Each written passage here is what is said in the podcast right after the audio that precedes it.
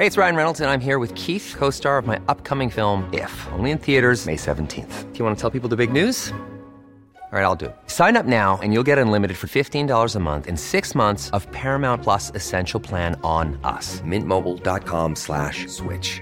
Upfront payment of $45 equivalent to $15 per month. Unlimited over 40 gigabytes per month. Face lower speeds. Videos at 480p. Active Mint customers by 531.24 get six months of Paramount Plus Essential Plan. Auto renews after six months. Offer ends May 31st, 2024. Separate Paramount Plus registration required. Terms and conditions apply if rated PG. Qué mejor, no sé qué piensa usted, que preguntarle al director general de la Cámara de la Industria Farmacéutica, Canifarma, Rafael Gualcosío. ¿Cómo estás, Rafael? Gracias que tomas la llamada. Buenas tardes. Javier, qué gusto saludarte. Buenas tardes. ¿Qué cara le ponemos a todo esto que está pasando, querido Rafael?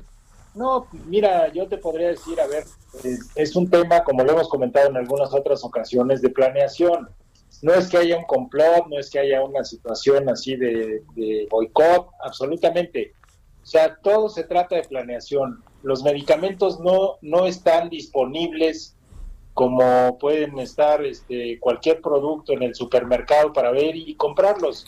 Necesitas una planeación, necesitas un contrato para que te los fabriquen. Eso es simplemente lo que se tiene. O sea, a final de cuentas son productos, como ya lo hemos comentado, perecederos que tienen caducidad y que por lo tanto no se fabrican para ver si alguien me los compra.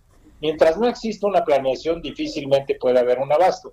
No es la industria farmacéutica la que esté ni obstruyendo esto, ni boicoteando, ni mucho menos. Simplemente es que no ha habido esa planeación que se requiere para cualquier fabricación, este, vamos, de, de lo que sea, pues, de automóviles, pues no, no Ford se va a, poner a fabricar por si alguien le compra. Si no se los piden, difícilmente se va a dar. Y en los medicamentos es crítico esto. Oye, este, pero ¿por qué? A ver, yo te diría, a, ver, ¿cuál, ¿cuál, es tu hipótesis, Rafael, de lo que pasó con los 37 mil y tantos fármacos que se que desaparecieron así, pum, como por arte de magia? Mira, no, no te puedo expresar una hipótesis porque, en primer lugar, pues es una situación que desconocemos. Nova, que es la compañía que tenía los productos, no es miembro de Canifarma y por lo tanto no, no tengo la posibilidad de saber de primera instancia qué fue lo que pasó. Lo que me parece es que pues se habían importado esos productos, no los había importado Nova, se los habían encargado en una bodega y que pasó esto, ¿no? De ahí pueden haber 20 hipótesis, las que tú te puedas imaginar. Es difícil de saber qué es lo que pasó realmente. Oye, eh, a ver, eh, déjame volverte a plantear el asunto. Eh, el, presidente señala al presidente por, por el peso que tiene y por su declaración de que es un asunto que podría, que, que incluye a un tema nacional e internacional. Suena, suena muy fuerte eso, ¿no? Porque te preguntaría cuál podría ser el motivo, qué es lo que está pasando. Déjame ser enfático otra vez en el tema por todo lo que ha suscitado a lo largo del día, Rafael. Sí, mira, una vez más, Javier, yo creo que se confunden los términos. A final de cuentas, si el diagnóstico es equivocado, el remedio también lo va a ser. Se confunden los términos al decir que se trata de un boicot porque no hay quien produzca esos medicamentos y los tenga disponibles para dárselos al gobierno mexicano. No es esa forma. O sea, a final de cuentas, como te digo, para fabricar un medicamento se requiere una planeación, se requiere un contrato por delante para que se puedan fabricar. No es que los esté escondiendo la industria en el mundo, o sea, no es un complot contra México. Simplemente, si no hay un contrato donde se le pide a alguna empresa determinada fabricar tales medicamentos, simplemente no los van a encontrar en el mercado, en México y en el mundo. Así es, así funciona la industria farmacéutica. Oye, eh, lo que lo que está sucediendo ahí, digamos, en como para también ahí eh, no no no perder de vista es eh, entendiendo que no que digamos no es incluso una empresa que forme parte de la industria de la cámara que tú encabezas, la pregunta es, eh, un, un, robo de 37 mil y tantos fármacos eh, no son fáciles de esconder ni de guardar, supongo, o estoy siendo muy ingenuo.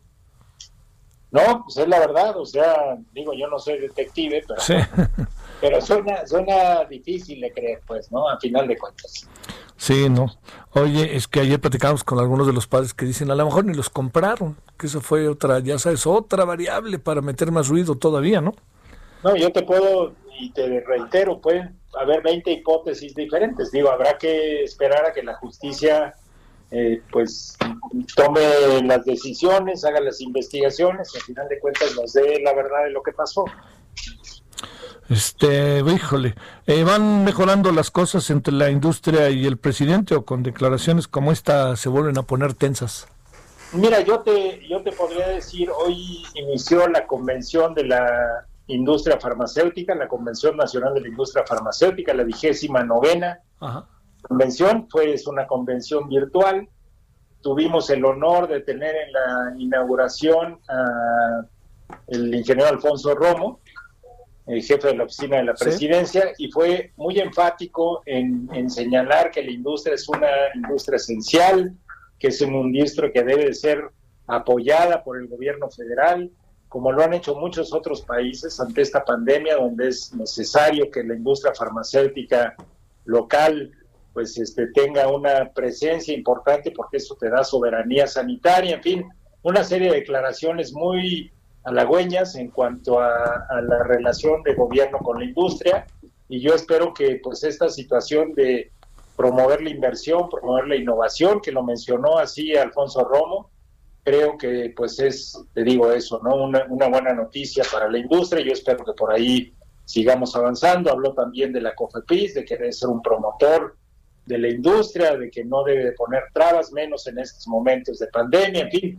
una serie de mensajes positivos que agradecemos muchísimo y que nos dan, pues eso, una gran esperanza de que, las cosas mejoren entre el gobierno y la industria. Sí, eso es clave. Pero bueno, Rafael, este también yo diría, eh, híjole, lo que pasa es que luego vienen afirmaciones muy contundentes que acaban permeando en la población, ¿no? Y acaban convirtiéndose en verdades cuando, pues si no hay planeación, no hay manera de que tú, si no hay planeación y no hay petición, pues ¿para qué produces medicamentos, diría yo, ¿no? Totalmente, o sea, los medicamentos son, digamos que es un insumo muy delicado, desde su fabricación, su distribución también es un tema que puede impactar profundamente en la calidad del medicamento. En fin, hay muchos factores que tienen que ir alrededor del medicamento. No es no es fabricar, y perdón por, por los fabricantes de tornillos, de tuercas, de, productos que no son perecederos. Aquí, si tú fabricas algo es porque ya tienes contrato. No es fabricar leche o caramelos que sabes que van a llegar y te los van a comprar en la tienda. No, aquí no. O sea, si no te te planeas perfectamente qué es lo que vas a necesitar. Y el tema de vacunas es igual, o sea, en el tema de vacunas es todavía más crítico, estamos hablando de que tienen que programarse con dos años de antelación, porque es, una capacidad limitada. No puedes fabricar vacunas este, ad libitum para ver si, si te las compran, o sea, no es así el mercado farmacéutico, no es así el mercado de vacunas, en fin, hay una serie de limitaciones que se tienen que observar para poder tener el abasto oportuno del medicamento. Gracias, Rafael Gual. Muchas gracias que estuviste con nosotros. Buenas tardes. Javier, te mando un abrazo. Muchas gracias a ti. Hasta luego.